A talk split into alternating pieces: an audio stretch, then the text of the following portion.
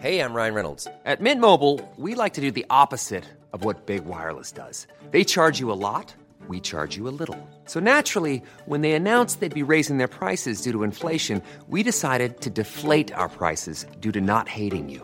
That's right. We're cutting the price of Mint Unlimited from $30 a month to just $15 a month. Give it a try at mintmobile.com slash switch. $45 upfront for three months plus taxes and fees. Promo rate for new customers for limited time. Unlimited more than 40 gigabytes per month. Slows. Full terms at mintmobile.com.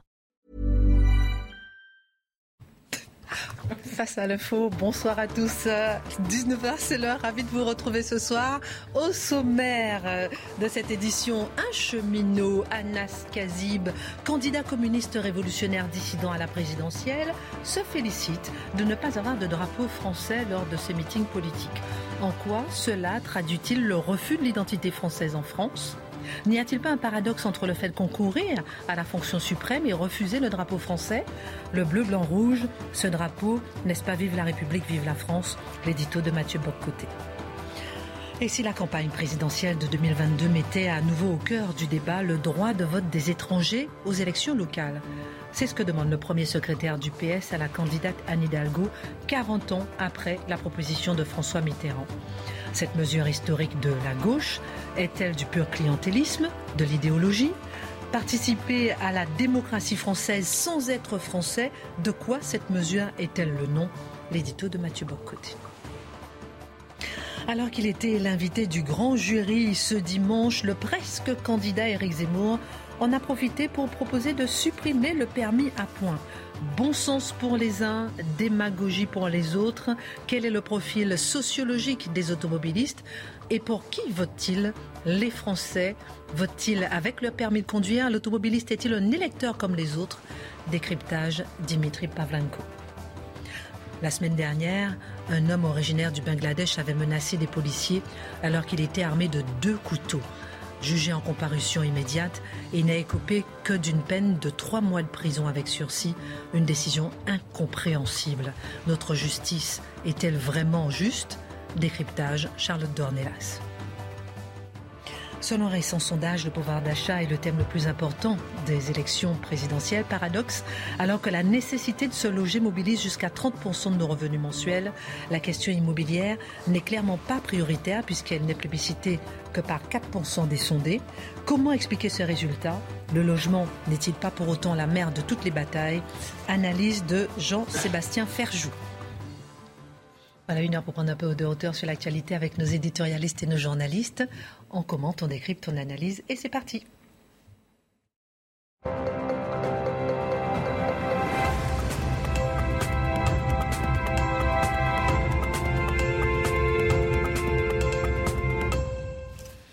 Bonsoir à tous, ravi de vous retrouver. Ça va ma Charlotte?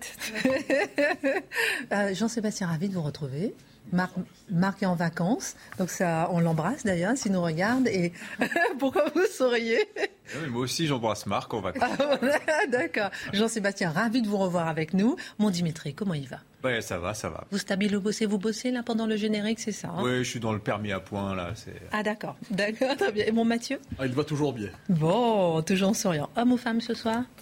Euh, homme ce soir, oui. Ok. J'ai pas changé en ce week-end. D'accord, enchanté. Alors on va parler du drapeau avec vous. Sujet passionnant.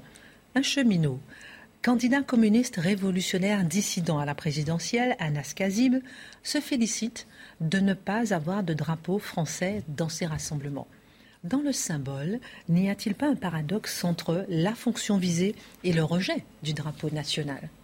Ah ben absolument. Normalement, dans un pays qui veut devenir président de ce pays est censé en assumer l'univers symbolique d'une manière ou de l'autre.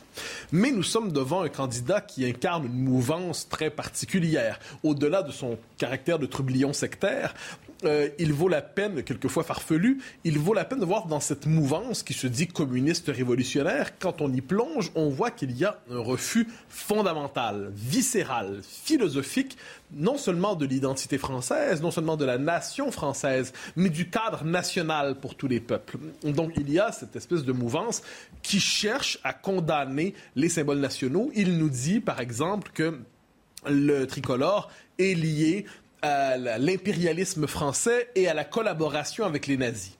Alors déjà, étrange amalgame entre d'un côté l'histoire coloniale française, quoi qu'on en pense, et de l'autre côté la collaboration avec les nazis.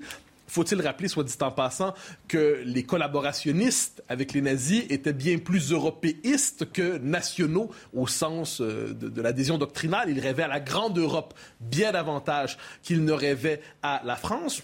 Petit détail historique, mais je devine que ce monsieur n'est pas familier avec l'histoire euh, tant que ça. Mais si on y revient, il y a donc cette mouvance qui aujourd'hui trouve dans un certain indigénisme, qui d'ailleurs flirte avec euh, l'homme dont nous parlons, un certain indigénisme qui réduit l'histoire de France non seulement à ses pages les plus sombres, mais plus encore en les noircissant davantage. Donc il n'est pas surprenant que cette mouvance disent on ne veut pas de drapeau français, mais non seulement on n'en veut pas, mais on est fier de ne pas en avoir et on n'en accepterait pas parce que ce qui est condamné à travers ça, c'est l'hymne national, c'est le drapeau national, c'est le cadre national, c'est l'identité nationale.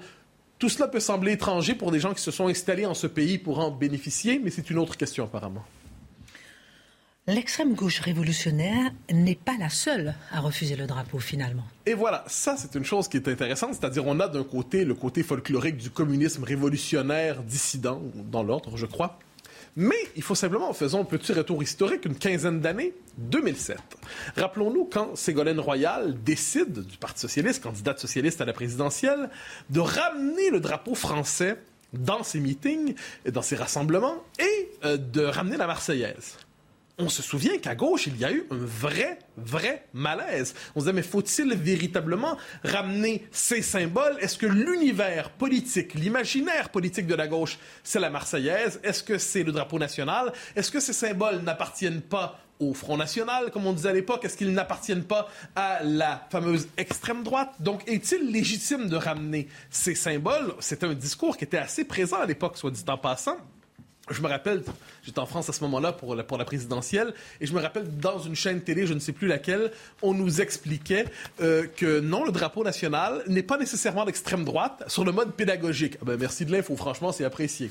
Non, mais, vous avez raison, c'était une période bouleversante. Hein bouleversante à ce moment-là. Ben, le, drapeau n'appartenait pas à la France. Ben, le drapeau avait été chassé, en fait, de l'imaginaire national français. Et avec cette idée, ensuite, qu'on reprochait à la droite et l'extrême droite d'avoir confisqué l'identité nationale. Ce qui est assez singulier parce qu'on s'en était débarrassé pour leur confier. Et une fois qu'ils s'en, étaient emparés, on disait euh, n'y touchons pas, c'est radioactif. Hein. C'est l'éternelle manière de, refuser un sujet dans nos sociétés, c'est-à-dire on, la gauche s'en débarrasse, ce qu'on appelle la droite s'en empare, et on dit on ne peut plus en parler parce que c'est un sujet de droite. Rusé, rusé. Bon, quoi qu'il en soit, je note, cela dit, que le malaise par rapport au drapeau national est réservé à la France en France. Parce que quand on a vu en 2012, si je ne me trompe pas, au moment de la victoire de François Hollande, des drapeaux étrangers célébraient la victoire de François Hollande. Cela ne semblait pas particulièrement choquant et on en a même trouvé plusieurs pour dire que s'en offusquer serait d'extrême droite comme d'hab. Euh, et je note, soit dit en passant, que dans les événements sportifs, le drapeau, euh, des drapeaux étrangers peuvent être brandis sur le mode quelquefois assez conquérant, de manière assez conquérante. On occupe l'espace, on le brandit à la manière d'un drapeau de conquête. Ça, il ne faut pas s'en inquiéter. S'en inquiéter relèverait du refus de l'autre. Mais le refus de l'identité française se fait généralement de façon un peu plus subtile en général. Oui, Absolument. Et c'est pour ça qu'il faut voir au-delà du, euh, du, caractère folklorique de la controverse ces jours-ci, comment la logique du refus du national va beaucoup plus loin. Un exemple qui nous ramène il y a une dizaine d'années en arrière. Rappelez-vous cette, ces fameux apéros saucissons pinards dont on parlait beaucoup, qui étaient portés par la mouvance dite identitaire, mais qui n'étaient pas sans intérêt. Parce qu'on disait finalement, bon, finalement, effectivement, quand on regarde la France de l'étranger, si on voit une baguette, si on voit une bouteille de vin, si on voit du saucisson, on se dit on est en France. C'est la France. Globalement. C'est le premier repère. Eh bien, qu'est-ce qu'on disait finalement? Cette espèce de symbole très incarné, le, plaisir, l'art de la table appartient à l'identité nationale. Ce symbole très incarné d'une certaine idée d'être français était désormais marqué à l'extrême droite et sans réclamer de ces espèces d'habitudes les plus élémentaires suffisait à transformer en infréquentable, celui qui, d'une manière ou de l'autre, confessait quelque tendresse pour cette tradition. Parce que, alors qu'il s'agissait simplement d'un rappel caricatural mais légitime des mœurs françaises qui, apparemment, devraient pouvoir exister partout en France. Autre manière de rejeter le national, donc on refus des mœurs. Autre manière, plus subtile, celle-là, beaucoup plus subtile. On va expliquer, oui, mais la France, d'accord, à condition de la définir exclusivement par ses valeurs universelles. Des valeurs universelles, et là, finalement, on cherche la distinction française dans les valeurs mentionnées. Et finalement, ce sont les mêmes valeurs qu'il y a dans tous les pays démocratiques du monde. Ce qui fait que finalement, la France n'a plus d'identité spécifique. Et ce qu'elle a de spécifique, eh bien, finalement, c'est un peu de trop parce que ce n'est pas assez universel. Les traditions sont de trop. Sauf une tradition, cela dit.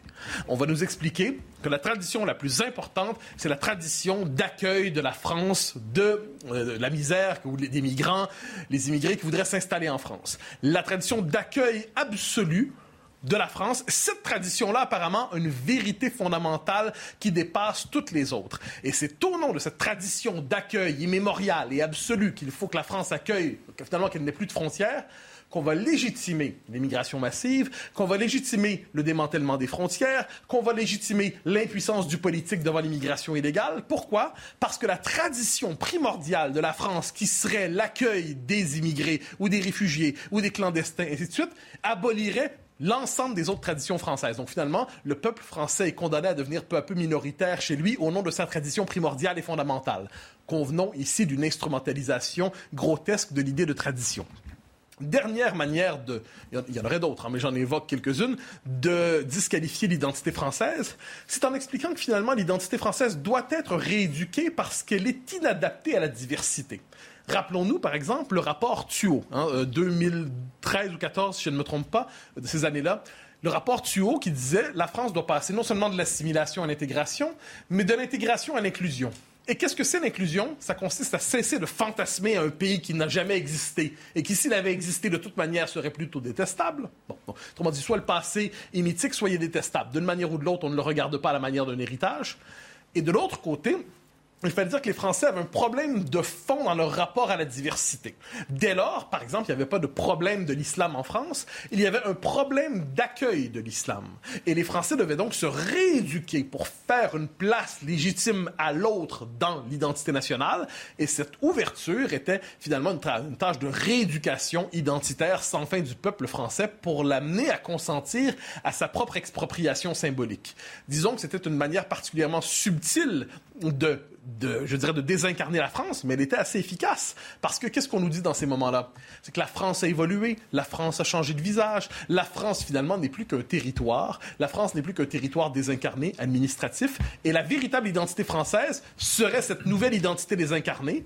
Et là, c'est une espèce de paradoxe. C'est-à-dire, si finalement vous défendez les visions plus traditionnelles, plus historiques, plus incarnées, de l'identité française, vous êtes en fait en situation de trahison par rapport à l'identité française actuelle. Encore une fois, on voit comment il y a une forme de retournement conceptuel, de détournement rhétorique, de manipulation symbolique qui permet l'expropriation symbolique d'un peuple chez lui.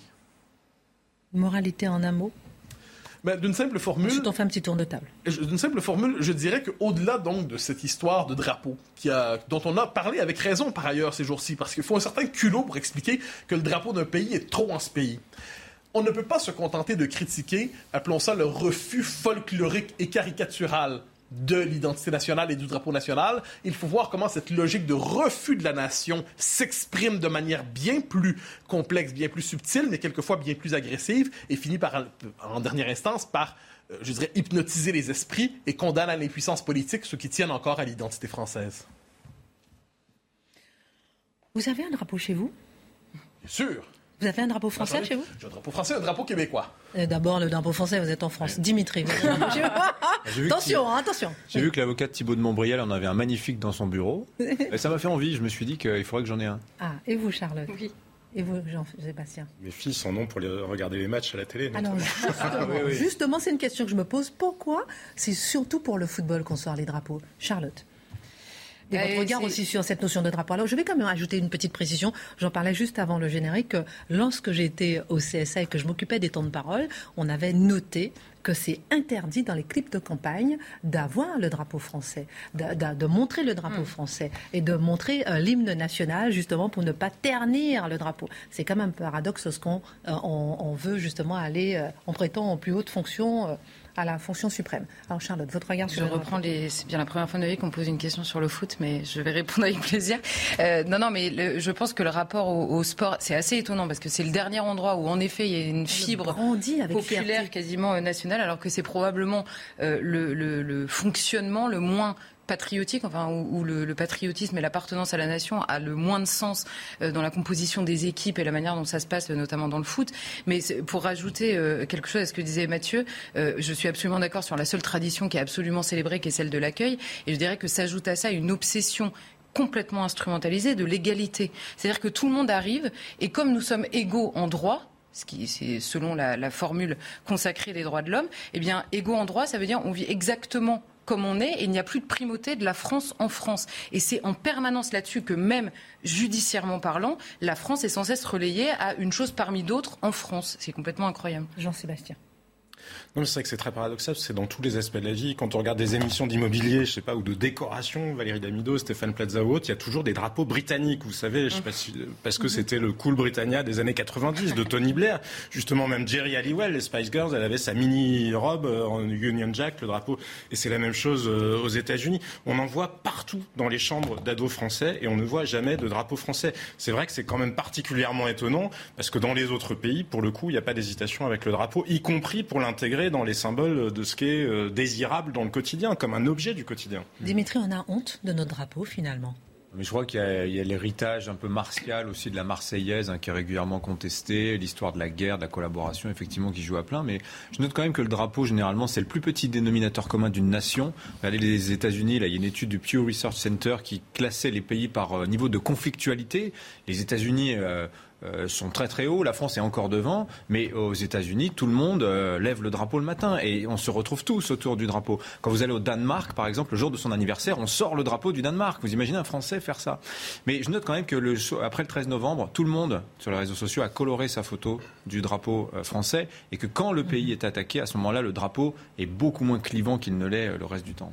Mathieu Bocoté, dans un instant, on va parler, peut-être que c'est un peu le prolongement de votre premier édito, on va parler du vote des étrangers euh, au niveau euh, des élections locales.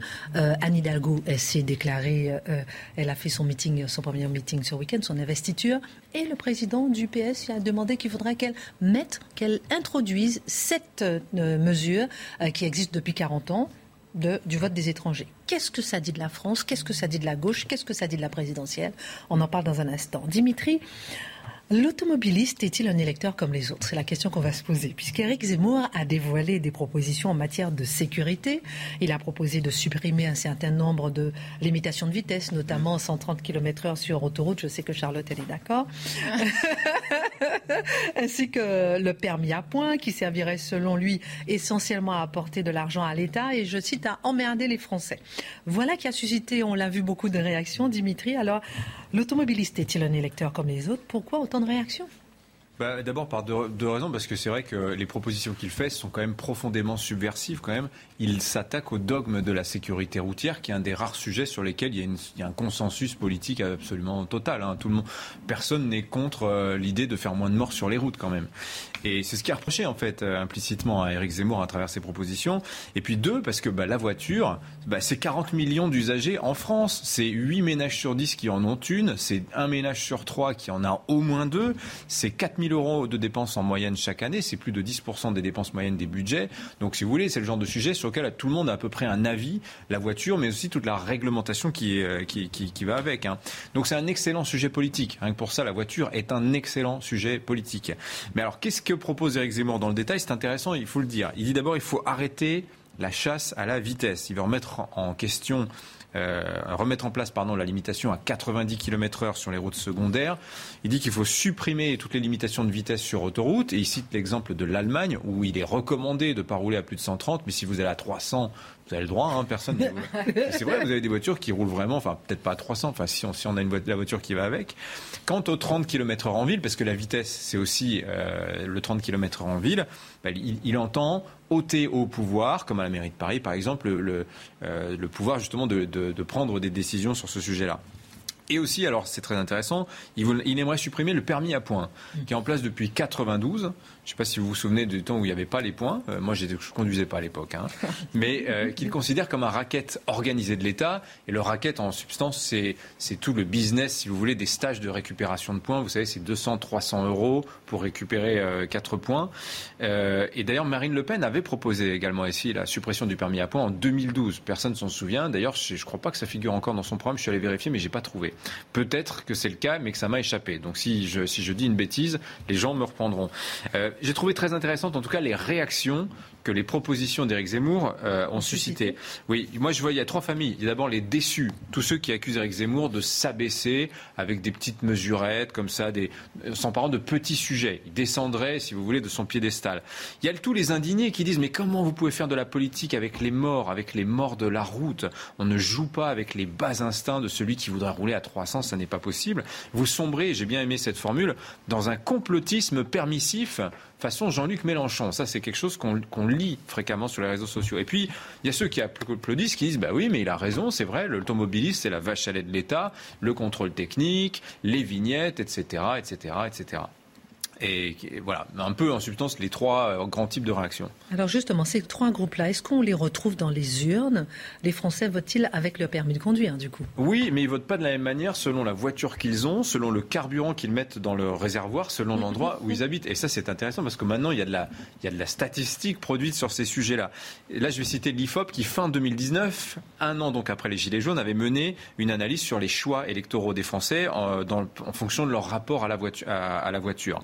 Euh, euh, on était donc après les Gilets jaunes, qui d'ailleurs étaient incarnaient tout à fait ce peuple de la route, des gens qui vivaient dans la France périphérique, qui utilisent la voiture tous les jours, tous les jours et n'ont pas le choix. Et c'est un poste de dépense important, je vous le disais. Et rappelez-vous ce qu'avait dit Emmanuel Macron à propos de la flambée des prix du carburant, qui avait été le déclencheur euh, des Gilets jaunes. Il avait dit c'est pas Bibi. C'est pas Bibi, c'est pas moi, c'est l'envolée des cours du baril. oui, on a oublié, c'est pas Bibi. Mais bon, Bibi quand même projetait, rappelons-le, euh, l'alourdissement de la taxe carbone, donc la composante fiscale du prix du carburant, euh, et qui est toujours d'actualité, qui explique d'ailleurs plus que la hausse du baril, la flambée actuelle des prix du carburant. Il y a une composante fiscale majeure dans cette histoire-là. Euh, donc on sent que sur un sujet aussi sensible que, le carburant, on retrouve un peu bah, ce qu'était la sensibilité des prix du pain sous l'ancien régime d'une certaine manière. Et, mais que disait l'IFOP C'est ça qui est intéressant, c'est que les Français qui se déclaraient dépendants au quotidien de leur voiture bah, votaient davantage Marine Le Pen que les autres. Et ceux qui se déclaraient absolument non dépendants de leur voiture au quotidien votaient plus Macron que les autres. On vote pas pareil non plus selon, que l'on met dans son réservoir. Ainsi du diesel, par exemple. Alors, ce serait intéressant que l'étude soit réactualisée parce que si vous y rajoutez le super-éthanol qui cartonne en ce moment et l'électrique, je pense que vous affinez encore la sociologie du vote en fonction de la voiture. Mais bon, pour revenir au diesel qui est vendu depuis 40 ans, comme le carburant à la fois peu cher et fait pour les gros rouleurs, vous retrouvez qui? Bah, Nos gilets jaunes, c'est-à-dire des gens qui habitent euh, à la périphérie des grandes villes ou qui habitent à la campagne et qui ont des petits budgets. Et puis, euh, donc l'essence, là, en revanche, c'est tout à fait le carburant des grandes villes, des métropoles réputées moins polluants, etc. Mais alors, ce qui est drôle, c'est que l'IFOP a trié les électeurs par marque de voiture. Là, je vais vous proposer un petit jeu. Quand on a une Allemande, par exemple, une BMW, une, une, Audi ou une Mercedes. CSP+. D'après vous, on vote, ah, pour qui on vote Eh ben non, on vote, non, on vote plutôt à droite. Quand on a une Toyota, quand on a une Toyota, c'est beaucoup les hybrides, hein, vous savez, la à gauche. On vote plutôt, bah non, on vote plutôt Macron pour le à Macron. Voilà. Ou écolo, ou écolo. Macron, c'est à gauche et droite. Hein. Ah oui, vous avez raison, vous avez raison. On ne sait plus où on en est. Ah, mais si vous dites qu'il est de droite, on va vous le reprocher. Allez, le quiz. Euh, si vous avez une Dacia ou ah. une Opel, d'après vous, Dacia, Opel. Droite. Ah, pas du tout. Alors pas du tout. ah oui, Mais oui, non. On vote plutôt Jean-Luc Mélenchon ou Marine Le Pen. Pourquoi? La Dacia, c'est la voiture et, euh, pas chère, c'est la voiture low cost. Opel, c'était la Deutsche Qualität, mais pas chère non plus. Donc vous voyez, on retrouve le bloc populaire en fait dans, cette voiture. Donc dis-moi ce que tu conduis, je te, dirai, je te dirai pour qui tu votes. Voilà. La question maintenant, c'est les potentiels électeurs d'Éric Zemmour. D'après vous, dans quoi il roule? Bon, ça on ne sait pas, mais, euh... mais, mais ce qui est intéressant, c'est que il a déplacé, si vous voulez, le sujet voiture sur un terrain un petit peu nouveau. Parce que la voiture, on en parle sous deux, angles en permanence, c'est soit la sécurité routière, soit l'écologie. Et tout le discours tourne autour de cela. D'ailleurs, l'abaissement de la limitation de vitesse est aujourd'hui expliqué par la nécessité de moins polluer. Éric Zemmour, de quoi il parle quand il parle de supprimer le permis à points et de lever les restrictions de vitesse? Il parle de liberté, il parle de responsabilité et il parle du rapport à l'État. Donc dans cette configuration, il va se mettre à dos évidemment tous les anti-voitures radicaux, ceux qui vous disent il faut fermer des routes, il faut fermer les centres-villes, il faut prendre le train, il faut prendre le vélo, il faut arrêter la voiture. Ceux-là ne se reconnaîtront pas dans son discours. Mais en revanche, les classes populaires, le peuple de la route dont je vous parlais tout à l'heure, va euh, écouter ce que dit Éric Zemmour. Euh, les CSP+, aussi, les classes supérieures, dès lors qu'on dit levons les limitations de vitesse, vont se retrouver. Eux ont les moyens de payer des permis à points, mais ils, sont, ils, sont, ils considèrent aussi que c'est un business de l'État. D'ailleurs, j'ajoute que l'offensive sur le permis à points, on parlait de complotisme permissif, c'est pas totalement dénué de fondement. Je vais vous citer une annexe du projet de loi de finances 2022, donc qui a été présenté très récemment, dans lequel on trouve un document des prévisions de retraite points. 8 millions 7 programmés l'an prochain, 13 millions de points euh, prévus euh, retirés donc en 2023. Bon, l'élection présidentielle sera passée en 2023, on comprend bien, mais retraite points, rappelons-le, égale amende. Mais comment on établit des projections de retraite points Moi, je trouve ça très, très intrigant. Très intéressant. Juste avant de marquer la pause, euh, Mathieu, votre regard sur très belle analyse. Oui. Ben, en fait, c'est ce qu'on pourrait appeler le côté pompidolien d'Éric Zemmour, qui consiste à dire cesser d'emmerder les Français. Il y a une dimension politique dans cette manie d'hyper réglementer tous les domaines de la vie. Ensuite, il faut, faut, rouler de manière prudente. La question n'est pas là. Mais cette espèce de réglementation maladive de tous les domaines de l'existence pour faire le bien des gens malgré eux, il y a une dimension politique à travers ça. Et il y a un réflexe libéral à l'ancienne qui se manifeste. Alors, on parle dans un instant, faut-il euh, faire voter les étrangers? Faut-il que ce soit dans le cœur de la campagne présidentielle de 2022 On en parle dans un instant. On parlera aussi de l'immobilier. Personne n'en parle. C'est peut-être pas la préoccupation première des Français. Et pourtant, et pourtant, on va en parler dans un instant. On marque une courte pause. À tout de suite.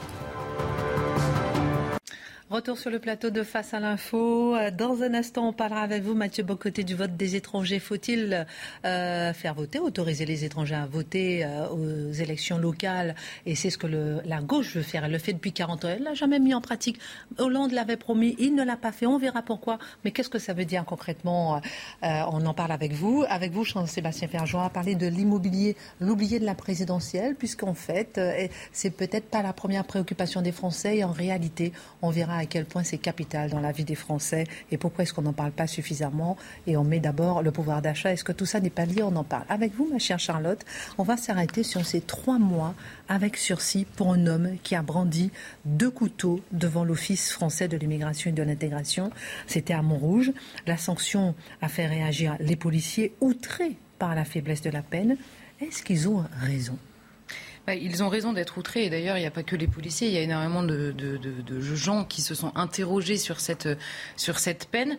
Euh, il faut simplement rappeler qu'il a été condamné, en l'occurrence, pour détention d'armes euh, euh, qu'il n'avait pas le droit d'avoir sur la voie publique et pour détention de stupéfiants, mm-hmm. mais qu'il a été relaxé des menaces à l'égard des policiers et donc à l'égard également de l'OFI, puisqu'il s'est quand même, il a été, il a été devant cet office qu'il avait débouté du droit d'asile. Il a déposé déposé un recours euh, sur cette décision. Il est revenu demander un logement qui lui a été refusé et il est revenu quelques minutes plus tard avec deux couteaux à la main. Et quand les policiers sont descendus de la voiture, il a brandi un couteau, enfin il a, il a pointé un couteau contre lui-même. Il en a brandi un autre envers les policiers qui sont restés à distance et qui ont fini par le taser. Donc il s'est écroulé au sol après lui avoir demandé plusieurs fois de lâcher ses couteaux, ce qu'il n'a pas fait. Or là, tout le monde a vu la vidéo. Donc tout le monde a bien vu qu'il avait brandi son couteau. Alors certes, les policiers sont restés à deux mètres, mais si euh, la menace n'existe pas et les couteaux non plus, à partir du moment où les policiers restent à deux mètres, euh, c'est quand même étonnant. Donc oui, ils ont raison d'être outrés parce que euh, la, comment dire, la mission de protection de l'État, que, l'État doit à tous les citoyens, n'est clairement pas remplie. Aujourd'hui, cet homme est, relaxé euh, de la menace, il est relâché dans la nature sans aucune ni protection ni suivi, sachant que pour le procès, qui s'est fait en comparution immédiate. Il a été examiné par un psychiatre qui a conclu qu'il était absolument pénalement responsable de ses actes. Donc il n'y a absolument euh, aucune donnée psychiatrique, en l'occurrence, dans ce, dans ce cas-là. Donc il est simplement dans la nature aujourd'hui capable d'aller brandir des couteaux parce qu'on lui refuse un logement alors qu'il est débouté du droit d'asile. Et donc se pose la question, à qui revient la faute? Toute cette histoire, d'abord pas aux policiers, parce que eux, la protection de l'État, en l'occurrence, ils l'ont assuré, ils ont été appelés, ils sont intervenus, ils ont tasé cet homme, ils l'ont interpellé, il a été placé en garde à vue. Ensuite, on, comprend donc que la question de la protection ne revient pas que aux policiers. Elle revient d'abord aux hommes politiques euh, qui, euh, qui, comment dire, qui font les lois dans ce pays, ensuite à la justice qui est censée les appliquer. Et alors là, on comprend que le magistrat qui a relaxé cet homme de la question des menaces, c'est probablement, comme d'habitude, euh, appuyé sur le droit. Il était possible en droit de relaxer cet homme en, en assumant, en interprétant le droit de manière à, à conclure qu'il n'y avait pas de menaces caractéristiques euh, et donc là se pose la question, si, si la décision, je veux dire, de ce magistrat est conforme à la justice, il y a deux questions qui se posent. D'abord celle de l'interprétation du droit et de la mission de la justice. On a parfois l'impression, quand on écoute euh, les juristes, on va dire que par amour du droit, on en a oublié la mission de la justice, qui est précisément de rendre justice à la victime qui peut être la victime, en l'occurrence toute la société, et de protéger le reste de la société d'un acte qui pourrait être commis euh, par cet homme. La deuxième question, c'est les politiques. Si en effet aujourd'hui, d'abord, euh, il est possible avec le droit tel qu'il est aujourd'hui de ne pas condamner cet homme et ensuite surtout de ne pas l'expulser, je rappelle qu'il est bangladais, en l'occurrence étranger, débouté du droit d'asile, recours ou pas à partir du moment où il brandit des couteaux, il devrait être possible de l'expulser immédiatement. Si le droit ne le permet pas, c'est à l'homme politique de changer le droit plutôt que de nous expliquer que le droit ne le permet pas. Donc ça, c'est effectivement euh, la mission de protection. Elle a plusieurs étapes. Et s'il faut changer les règles, alors changeons-les. Mais arrêtons de dire les règles ne permettent pas de changer les règles, en fait. Cet incident... Oui, oui. Et Mathieu, mon côté, euh, hoche de la tête. Cet incident, euh, Charlotte, pourrait être considéré comme un fait divers. Certains veulent y voir un réel fait de société. Est-ce qu'ils ont raison? Ils ont raison et je pense pour plusieurs raisons. D'abord, cette question des agressions au couteau. On s'est habitué, il y a des agressions au couteau. Alors, je regardais l'Observatoire national de la délinquance et des réponses pénales, qui depuis a été supprimé, avait fait une étude à partir des données de l'IFOP entre 2015 et 2017. Ça s'est pas arrangé depuis. Euh, il estimait le nombre de victimes d'agressions à l'arme blanche à 44 000 par an, c'est-à-dire 120 victimes par jour en moyenne. Donc les agressions au couteau sont devenues euh, monnaie courante euh, dans ce pays. Et c'est en effet, on s'est quasiment habitué. Il a brandi des couteaux dans la rue, tout va bien, c'est absolument normal. Donc déjà, c'est la première chose qui ne relève plus du fait divers, mais clairement du fait de société. Ensuite, la, la deuxième chose la plus évidente, c'est le rapport qu'on permet des étrangers à la France et à ses institutions. Cet homme, encore une fois, est étranger. Il fait une demande d'asile. Il est débouté du droit d'asile. Il fait un recours, probablement, comme tous euh, euh, les gens dans cette situation-là, aidé euh, juridiquement parlant par des associations gavées de subventions publiques, c'est-à-dire d'argent public lui aussi. Et tous ces recours sont faits par le biais de ces associations association-là, pardon, il demande un logement après avoir été débouté et non content de ne pas avoir de logement, il vient euh, menacer. C'est dire l'absence même de respect par rapport aux institutions d'un pays qui n'est pas le sien et dans lequel il demande euh, asile, euh, en l'occurrence. Et il y a plusieurs exemples dans la dans l'actualité récente qui sont assez intéressants. Vous souvenez-vous de ce responsable d'un centre de migrants qui avait été poignardé là pour le coup, qui en était mort par un migrant pareil qui avait vu un refus. Alors je ne sais plus si c'était sa demande d'asile, venu poignarder le responsable du centre parce qu'en fait c'était inadmissible euh, qu'il ait ce refus-là. Euh, ce qui se passe à Calais en ce moment avec des bénévoles qui donnent de leur temps toute la journée, qui disent on ne sert plus les migrants parce qu'en fait on se fait insulter, on se prend des boîtes de conserve dans la figure parce qu'ils n'ont pas ce qu'ils veulent au moment où ils veulent. et, et en fait il n'y a pas on parle souvent de l'autorité, mais là, il y a quand même une question hallucinante du rapport d'étrangers qui demandent l'asile à la France et qui se permettent de nous insulter et d'insulter l'incarnation de la France qu'ils ont en face d'eux, de manière, et en l'occurrence, en plus, en toute impunité. La troisième chose que nous enseigne ce, ce, ce fait divers, qui du coup peut être lu comme un fait de société, c'est la question de la politique d'immigration.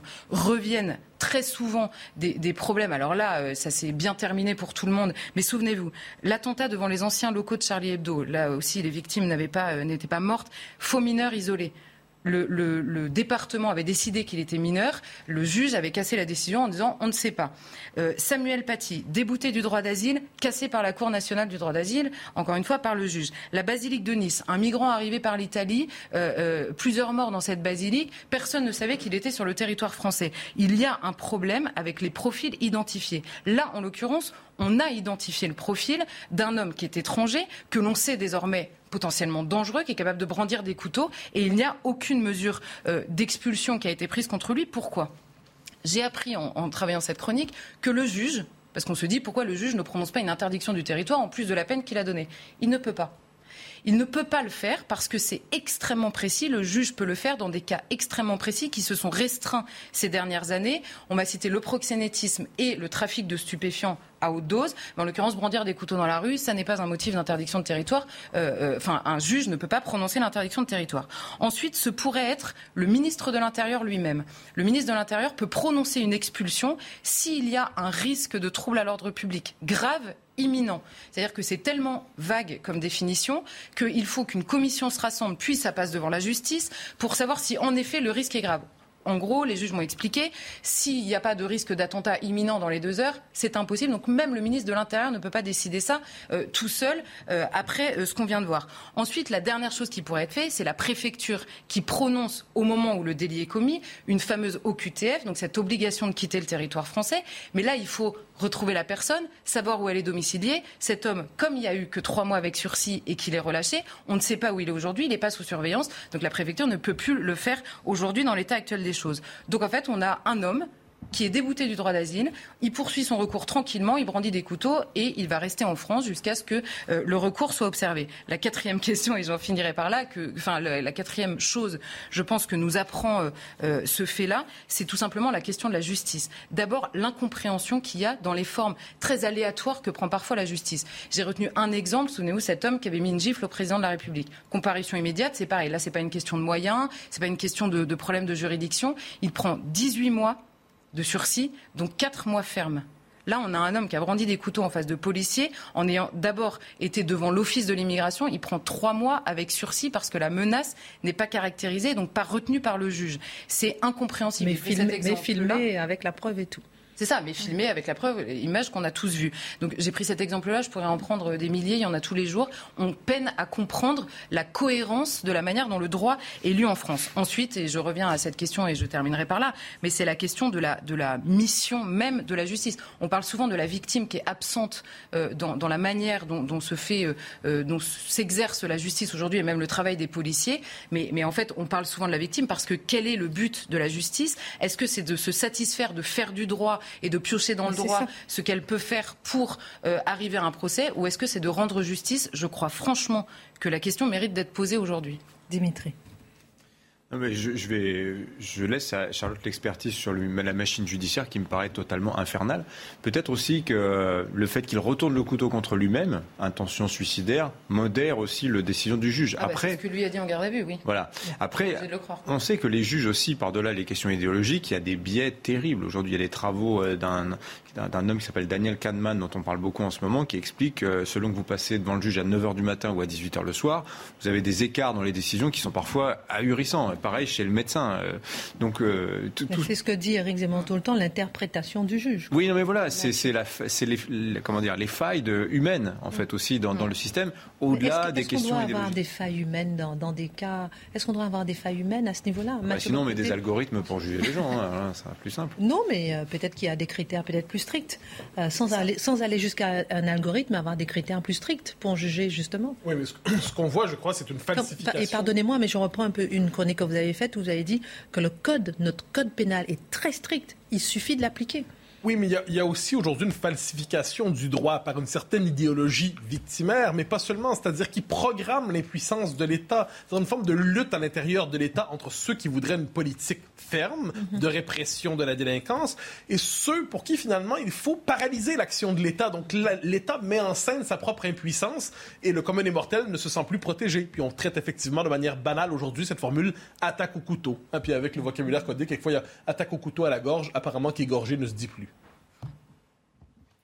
Je crois que Charlotte Dornelas a très bien expliqué un peu l'impasse dans laquelle euh, se trouve notre application du droit, pas euh, en soi notre euh, hiérarchie mais quelle est juridique. Notre, mais quelle est notre marge de manœuvre? Parce que tout ça, on fait des constats assez effrayants. Et quelle est notre marge de manœuvre? Selon vous il y a quelque chose d'autre qui me frappe, c'est qu'on le sait dans l'immigration, au-delà de construire des murs, d'avoir plein de moyens pour Frontex, etc., ce qui marche, c'est le fait qu'un pays soit perçu comme attractif ou non. Et je pense que c'est un peu la même chose. Si vous avez, en étant en Afrique ou en étant dans votre pays d'origine, sur votre smartphone, que vous vous voyez les nouvelles, parce que la réalité des gens qui viennent, c'est qu'ils le font tous parce qu'ils ont des smartphones dans leur poche. Donc ils savent exactement, enfin pas exactement, mais ils ont une idée du climat dans lequel ils arrivent. Et donc le fait que nous soyons perçus comme des sociétés faibles et des sociétés qui finalement bah, se montrent relativement conciliantes avec euh, bah, soit l'immigration irrégulière, soit avec des dérives de cet ordre-là, voire euh, de la criminalité, ça entretient mécaniquement le phénomène. Merci beaucoup. Merci euh, Charlotte pour cette analyse. Euh, Jean-Sébastien, on reste avec vous puisque les sondages montrent que les sujets prioritaires aux yeux des Français pour la campagne de 2022 sont principalement le pouvoir d'achat, on en avait parlé avec Dimitri, la sécurité, on en parle tous les jours, l'immigration, ça nous arrive de temps en temps d'en parler, la santé, de temps en temps aussi, l'environnement. Pour vous, il y a un sujet dont on parle très peu mais qui est essentiel, et c'est l'immobilier. Mais oui c'est la mère de toutes les batailles, parce que bizarrement, avec l'immobilier, qui est pourtant le sujet qui nous concerne le plus au quotidien, hein, quand vous vous levez le matin et que vous êtes obligé de replier votre clic-clac parce qu'il vous manque une pièce, ou que vous faites deux heures de RER e ou de trajet pour rejoindre un centre-ville éloigné, c'est le truc qui impacte le plus finalement votre quotidien tous les jours. Mais on le voit, c'est à la racine de beaucoup des malaises contemporains, cette espèce de malaise qui saisit les démocraties occidentales. On l'a vu avec les Gilets jaunes, on l'a vu avec le Brexit, on l'a vu euh, avec Donald Trump. Il est assez lié aux questions de logement. Et pas juste du logement une fois que vous êtes dedans, mais de là où se situe le logement auquel euh, vous pouvez prétendre. Donc oui, ça me semble la, clé de beaucoup de choses. Maintenant, pour vous donner une idée des faits, des faits eux-mêmes. Pourquoi on en est arrivé là? On en est arrivé là parce que les prix ont explosé. Parce qu'on parle de pouvoir d'achat, mais la réalité, c'est qu'il y a notre pouvoir d'achat dans l'absolu, puis il y a notre pouvoir d'achat contraint. Si vous êtes obligé de consacrer bien plus que vos parents euh, une part de vos revenus pour vous loger, même si vous gagnez plus qu'eux, à l'arrivée, vous avez l'impression euh, d'avoir une vie moins confortable, puisque votre liberté est moindre. En France, par exemple, à Paris, si vous prenez une base 100 en 1968, un appartement, admettons, où le prix du, mètre carré, vous le prenez en base 100, aujourd'hui, nous sommes à 400, 464. C'est-à-dire quasiment 500 500% d'augmentation sur les prix de l'immobilier. On a des villes où c'est encore plus fou. En à achat, en location À l'achat. À l'achat. Si vous regardez à New York, c'est corriger des évolutions, euh, corriger de l'évolution. Hein. C'est 326% en plus que l'évolution des salaires. À San Francisco, c'est 500. À Londres, c'est quasiment 1000%. Donc c'est vous dire l'intensité, l'intensité de la crise euh, du logement euh, à l'heure actuelle dans les pays occidentaux. Pourquoi vous pensez que le logement impacte autant ces autres sujets? Quels sont les mécanismes qui sont à l'œuvre? Expliquez-nous. Il y a des mécanismes qui sont assez évidents. J'en parlais tout à l'heure. Quand vous ouvrez votre clic-clac euh, le matin, on voit, ça peut avoir. Et puis il y a des mécanismes qui sont un peu plus cachés. Par exemple, sur la natalité, il y a des études qui ont été faites qui montraient qu'une augmentation de 10% des prix de l'immobilier, ça pouvait se traduire, ça a été fait dans des pays anglo-saxons, par une baisse de 1,3 points de la natalité. Euh, il y avait une étude qui avait été faite au Royaume-Uni, par exemple, sur les années Blair, c'était euh, plus de 150 000 enfants qui n'étaient pas nés à cause de l'augmentation des prix de l'immobilier. Le Brexit, du s'explique assez largement par la pression immobilière qu'exerçaient des immigrés venus d'Europe, venus de l'Union européenne, d'Europe de l'Est, euh, pas mal, et qui faisait qu'il était de plus en plus difficile de se loger dans les centres-villes. Mais il y a d'autres sujets, par exemple la productivité. Alors ça peut être dans votre vie privée. Je ne sais pas, Christine, si vous avez déjà des problèmes de plombier, de serrurier, si vous appelez Eric Z ou Mathieu euh, Bessé ou Charlotte Do, je ne sais pas.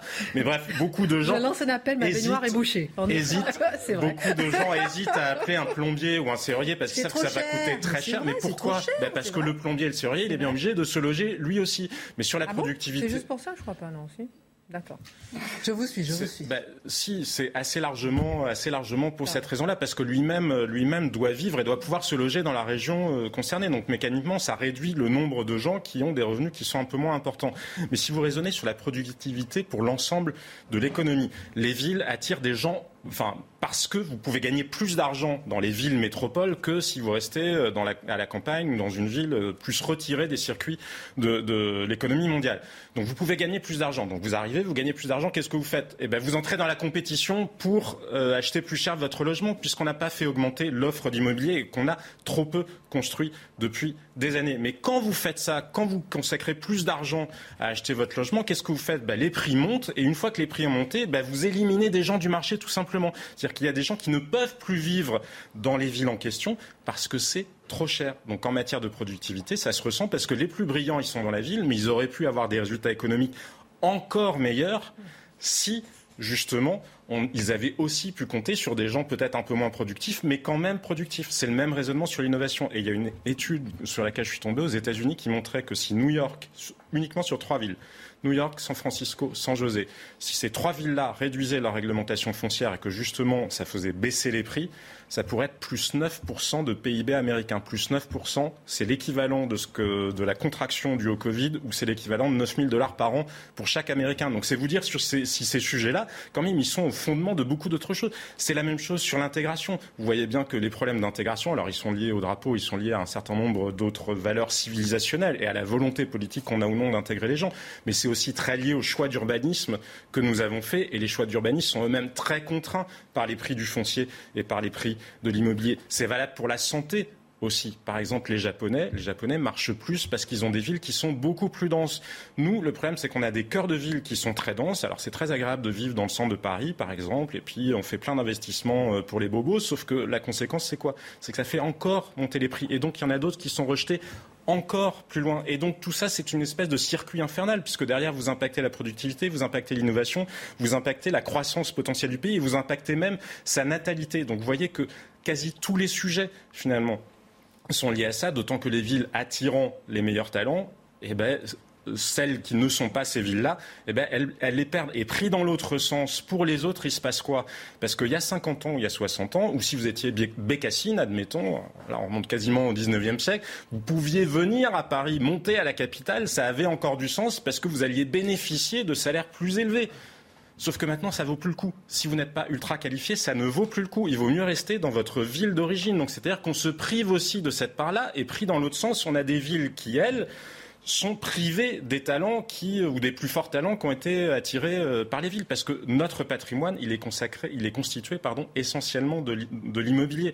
Donc il y a un effet de richesse aussi. Et d'ailleurs, on peut même se dire que la crise de 2008, on l'a très mal gérée et que ça nous a coûté des décennies de croissance faible à minima en Europe, en ne comprenant pas la nature de la crise. Si vous dites ce sont les subprimes et ce sont uniquement des mécanismes d'emprunt qui ont causé la crise, vous ne voyez pas le fait qu'aujourd'hui les prix sont remontés au même niveau pourquoi? Parce que l'offre n'a pas augmenté. Donc vous voyez, tous les choix, que vous parliez de politique économique, que vous parliez d'immigration, que vous parliez d'urbanisation, que vous parliez d'éducation, que vous parliez de santé, on peut tout ramener en réalité à l'immobilier. Mais on n'en parle pas dans cette campagne. On va faire un petit tour de table tout à l'heure. Juste une dernière question, mon cher Jean-Sébastien.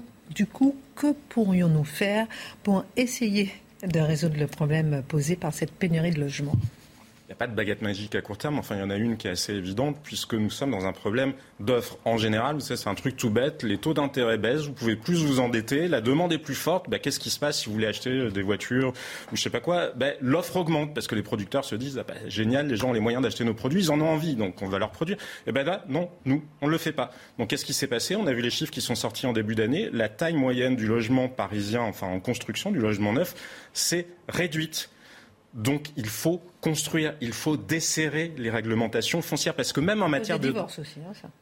Oui, bien sûr, parce que l'offre a continué à augmenter, parce qu'il y a une petite augmentation euh, démographique. Enfin, nos populations augmentent plus beaucoup, mais quand même, elles augmentent un peu. Il y a le fait aussi qu'on ait besoin de plus de logements qu'avant, parce que les gens ont des choix de vie différents. Mais même si vous regardez sur le dérèglement climatique, par exemple, quand c'est très cher, en fait, si c'est très cher et que vous devez déjà payer plus cher le foncier, eh ben, vous ne mettez pas l'argent pour améliorer, par exemple, l'isolation. Et le pire, c'est que pourtant, on a des solutions qui existent. Il y a le leader français, d'ailleurs, c'est une innovation, une entreprise qui est à Clermont-Ferrand, qui sait faire du ciment et du béton qui est beaucoup moins émetteur de CO2. Donc, en plus, nos technologies, elles existent pour construire plus. Il faut construire plus.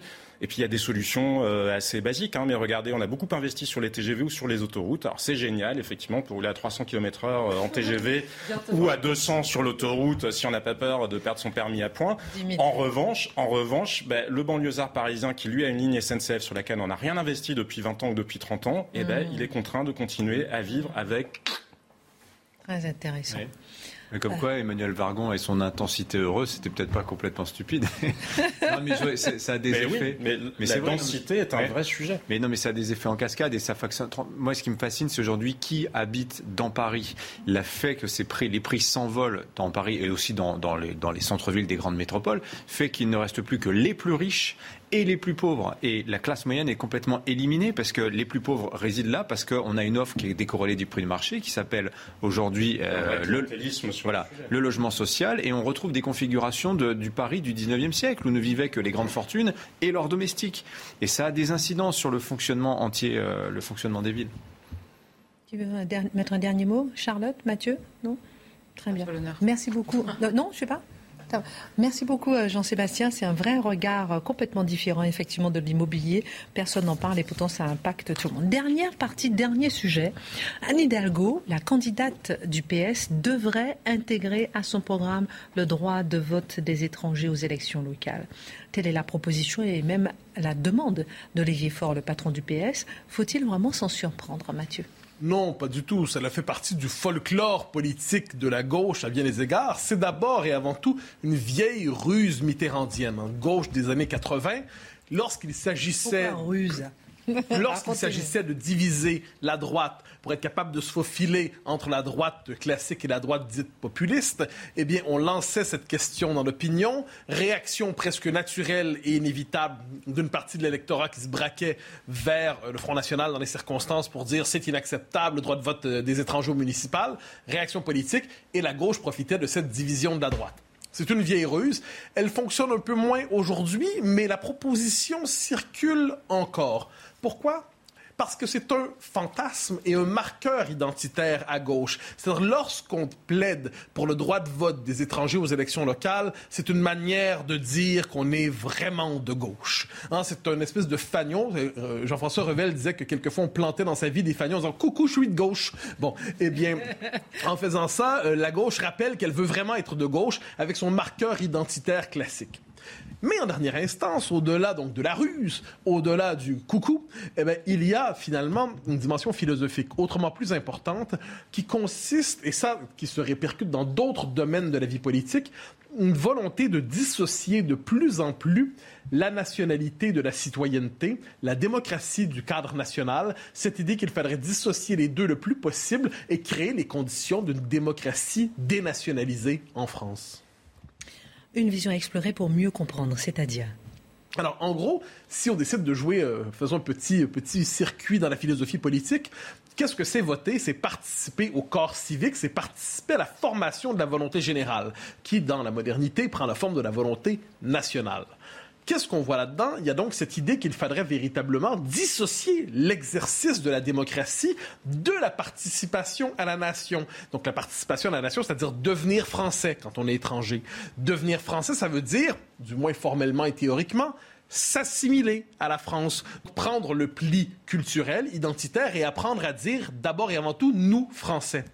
Lorsqu'on décide de dire qu'on devrait pouvoir participer à la vie civique sans pour autant être français, cela consiste à dire que l'assimilation est optionnelle. L'assimilation, l'appartenance au peuple français devient optionnelle. Appartenir au peuple français en France devient optionnel. Et ça nous revient à cette idée donc de dénationalisation de l'exercice démocratique. Quels seraient les effets d'une telle extension? Alors, dans le contexte présent, ce serait catastrophique. C'est-à-dire que la France d'aujourd'hui, bien plus que celle de 1981, 83, 85, connaît une mutation démographique, nous le savons majeure, qui entraîne des situations d'enclave ethnique de plus en plus, qui entraîne une situation souvent de sécession de parties du territoire, implicitement de partition ethnique et démographique sur le territoire. Si on décide d'appliquer cette logique, le droit de vote euh, des étrangers au municipal, ça viendrait consacrer une logique de féodalisation du corps politique, c'est-à-dire j'appartiens à la, je me construis une conscience politique lorsque je suis étranger, d'abord au niveau municipal, d'abord au niveau de la ville, plutôt que sur le plan national. Autrement dit, l'espace de projection identitaire, l'espace de projection politique et démocratique, ce n'est plus la nation, ce n'est plus la France, c'est telle ville, tel quartier et ainsi de suite. Donc on consent finalement à cette logique de féodalisation, cette logique de, je dirais, transformer la France non plus en nation, mais en communauté de communautés rassemblées sous une autorité souveraine et puissante. Et chacun, finalement, dans sa baronnie, serait capable de vivre selon ses propres codes, selon ses propres coutumes, parce qu'il n'est plus nécessaire, je le redis, d'appartenir à la nation pour participer à la démocratie. Si on s'intéresse au fondement véritablement de la démocratie moderne, cette dissociation-là, elle est majeure, elle est grave parce qu'elle change la nature même du lien civique. Qu'est-ce que cela nous dit euh, du rapport entre la gauche et l'immigration? Ah, ben on y revient. C'est la question. Je pense que c'est une question fondamentale. Pour une partie de la gauche, je ne dis pas toute la gauche, mais pour une bonne partie de la gauche, l'immigration a une fonction presque civilisationnelle. C'est-à-dire la nation est un cadre périmé, dépassé, dont nous devons nous délivrer. Dès lors, il y a une sacralisation de l'étranger qui arrive et qui est vue comme étant porteuse, cette espèce de, figure de, porteur, dis-je, d'une forme de supériorité par la diversité. Donc, laissés à nous-mêmes, nous sommes dans l'entre-soi national, nous étouffons sous l'homogénéité identitaire. Mais grâce à la présence de l'autre, majuscule, qui vient nous civiliser, qui vient nous civiliser par l'altérité, eh bien, la gauche a cette espèce de préjugé fondamental, ce préjugé insurmontable en faveur de l'étranger en soi. Donc, non pas le préjugé pour l'hospitalité. L'hospitalité, c'est formidable. C'est accueillir l'autre dans la nation, sans dire, mais il y aura moyen de faire nation ensemble si vous nous rejoignez. Donc ce n'est pas de l'hospitalité dont on parle, c'est une forme d'effacement de soi au nom d'une diversité civilisatrice. Il y a presque une espèce de logique, on inverse le, logiciel colonial à travers ça. C'est-à-dire finalement, eh bien, en étant conscient ou en n'étant pas conscient? Oh, je pense que l'inconscient politique existe. C'est-à-dire autrefois, il y avait cette idée, c'est la mauvaise conscience occidentale. Autrefois, on se disait, on va aller civiliser le monde. Maintenant, on s'en veut, on se dit, le monde nous civilisera par la diversité. Ne nous interdisons pas néanmoins de croire qu'il y a quelques calculs politiques à travers ça. C'est-à-dire qu'à défaut d'être capable de gagner les électeurs, il est toujours possible d'en faire venir d'ailleurs. Euh, est-ce que ce, est du cynisme, du calcul ou de la politique simplement politicienne? Quelques exemples. Le, lobby, le think tank Terra Nova. Le think tank Terra Nova disait finalement, puisque la gauche n'est plus capable d'avoir un électorat populaire classique, il faut changer la sociologie de notre électorat. Donc on doit miser sur l'addition des minorités qui permettront de construire une nouvelle majorité faite de minorités. Dès lors, dans cette majorité réinventée, les minorités, notamment celles issues de l'immigration, ont un rôle à jouer essentiel pour créer de nouvelles assises démographiques pour la gauche. C'est pas exclusif à la France. Le Parti travailliste britannique, au temps de Tony Blair, plusieurs de ses conseillers, ses théoriciens, avaient théorisé la nécessité d'une immigration massive pour changer la composition démographique britannique à l'avantage du Parti travailliste. Même chose au Canada, avec le Parti libéral du Canada, qui mise explicitement sur l'immigration massive pour se construire un électorat qui lui sera favorable. Et le Parti démocrate aux États-Unis, qui, en la matière, ne cache d'aucune manière ses intentions. Donc, je ne veux pas réduire la question de l'immigration massive à la question du calcul politique de la gauche. Elle ne se réduit d'aucune manière à cela, mais ne nous interdisons pas de constater qu'elle appartient aussi à cette logique et faire voter les étrangers dans les municipales, on nous dit, mais en dernière instance, être capable de toujours maximiser la présence de l'altérité, comme on nous dira, eh c'est une manière pour la gauche, finalement, de trouver un peuple de substitution parce que le peuple historique... Donnerai, je demanderai le mot de la fin dans un instant. On va faire un petit tour de table. Dimitri ou Charlotte ou Jean-François, pourquoi est-ce que justement c'est une mesure euh, euh, Jean-Sébastien. pourquoi est-ce que... Mais pourquoi c'est une mesure justement historique de gauche depuis 40 ans François Hollande l'a proposé, ce vote des étrangers, et jamais n'a été appliqué. Je ne sais pas hmm. votre regard. Bah, en Europe, c'est un vieux débat. Hein. Vous savez, il y, a beaucoup de pays euh, où c'est comme ça. Je crois que le, le Portugal. Oui, mais pourquoi ça reste au stade du débat? En France. en Allemagne aussi également. Mais il y a des pays, en Irlande, les étrangers européens, je crois, hein, je crois pas, pas les extra-européens, ont le droit de vote euh, aux élections locales depuis euh, les années 60. Mais c'est vrai que c'est un. je, ne sais, je, ne sais, pas. Je laisse à Mathieu le soin d'interpréter ça. Je n'ai pas assez travaillé le sujet. Non. Pas m'aventurer. Non, on vous donne la parole dans un instant. Réfléchissez, il n'y a aucun souci. Charlotte, est-ce qu'il n'y a pas d'un côté, euh, pour la gauche, justement, cet étendard du vote des étrangers et pour la droite, l'étendard de la préférence nationale? Ah bah, c'est sûr que c'est l'inverse en fait qui est qui est proposé ici et là. C'est mhm. est-ce que est-ce qu'il y a un privilège en France d'être français au moment de choisir l'avenir de la France? Euh, on a l'impression d'être vraiment chez les fous, en fait, de devoir répondre à cette question. Pardon, mais moi, je je, je, je comprends depuis pas, en fait. Mais, cette question, en fait, c'est la question même de la démocratie. C'est le mot probablement le plus à la bouche de tous les hommes politiques de ce pays. C'est le mot qui a remplacé tous les autres. Euh, on est en démocratie, on est quand même en démocratie. Oui, mais c'est la démocratie en France, en démocratie en 2021. Ce mot revient tout le temps. La démocratie nécessite un peuple. C'est la base. C'est un peuple qui décide ensemble de son avenir. Il y a deux manières de piétiner la démocratie. Soit le peuple ne répond pas correctement à la question qu'on lui pose, en l'occurrence la gauche. Donc elle a décidé de changer ce peuple-là. C'était d'abord miser sur les banlieues, aujourd'hui carrément faire voter les étrangers. Il y a une autre manière qui est soit d'invisibiliser ce, que veut le peuple, donc ne jamais lui poser les questions. Euh, par exemple, on pourrait penser évidemment à la question de l'immigration, euh, qui n'est jamais, jamais, enfin, sur lesquelles le peuple français n'est jamais interrogé, ou alors de lui poser une question et de faire le contraire parce qu'il a répondu euh, de manière, de, la manière qui ne satisfaisait pas la personne qui a posé la question. Mais, mais on, revient à la même chose en fait, c'est la volonté de, de noyer le peuple français euh, dans ses aspirations. Et pourquoi euh, faire revenir encore ce sujet régulièrement alors que la plupart des Français, enfin de plus en plus de Français ne votent plus, s'abstiennent? Pourquoi faire surgir ce sujet? Mathieu Bocoté l'a très bien dit, c'est un calcul politique, ça n'est pas que ça, mais enfin ça a été abondamment utilisé comme un calcul politique euh, depuis 40 ans. au moment où l'abstention explose, au moment où on va de plus en bah, plus vers l'abstention. En tout cas, moi ce qui me frappe, c'est qu'il y a peut-être peut un deuxième effet qui se coule euh, auquel euh, la gauche ne pense pas, c'est que quand vous plaidez d'un côté pour le droit de vote des étrangers et le lendemain ou le même jour pour le droit de vote à 16 ans, eh ben, les mineurs isolés, ils vont plus exister parce qu'en tout cas, ils existeront pour euh, beaucoup plus jeunes. Mais peut-être que ça n'ira pas mm. exactement dans le sens de ce que la gauche euh, voulait.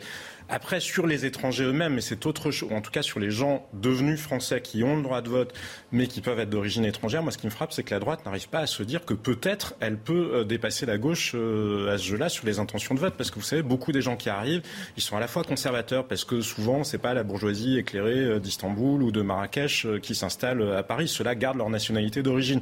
Ils sont conservateurs et ils sont libéraux dans le sens où ça fait longtemps qu'ils ont compris que c'est pas l'État qui allait les sauver.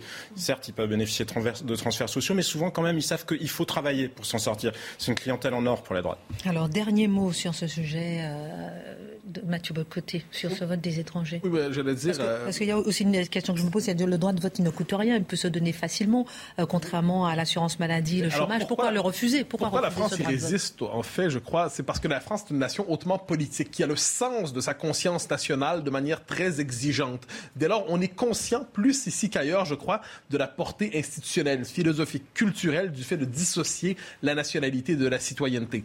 Et quant au fantasme de la droite de gagner l'électorat issu de l'immigration, c'est un fantasme qui est connu aux États-Unis. Les républicains se répètent ça régulièrement. Ces gens sont plutôt conservateurs culturellement. Ils devraient se rallier. Au Canada, le Parti conservateur se dit la même chose. Même en Grande-Bretagne, le résultat, c'est chaque fois que ça ne fonctionne pas, pour une raison simple, c'est qu'on préfère en dernière instance le multi... ont envie de devenir français. On préfère, on préfère le multiculturalisme en dernière instance, hélas, à l'adhésion à la nation. Merci beaucoup, en tout cas, messieurs, madame, pour cette émission. Excellente suite de programme et à demain, 19h.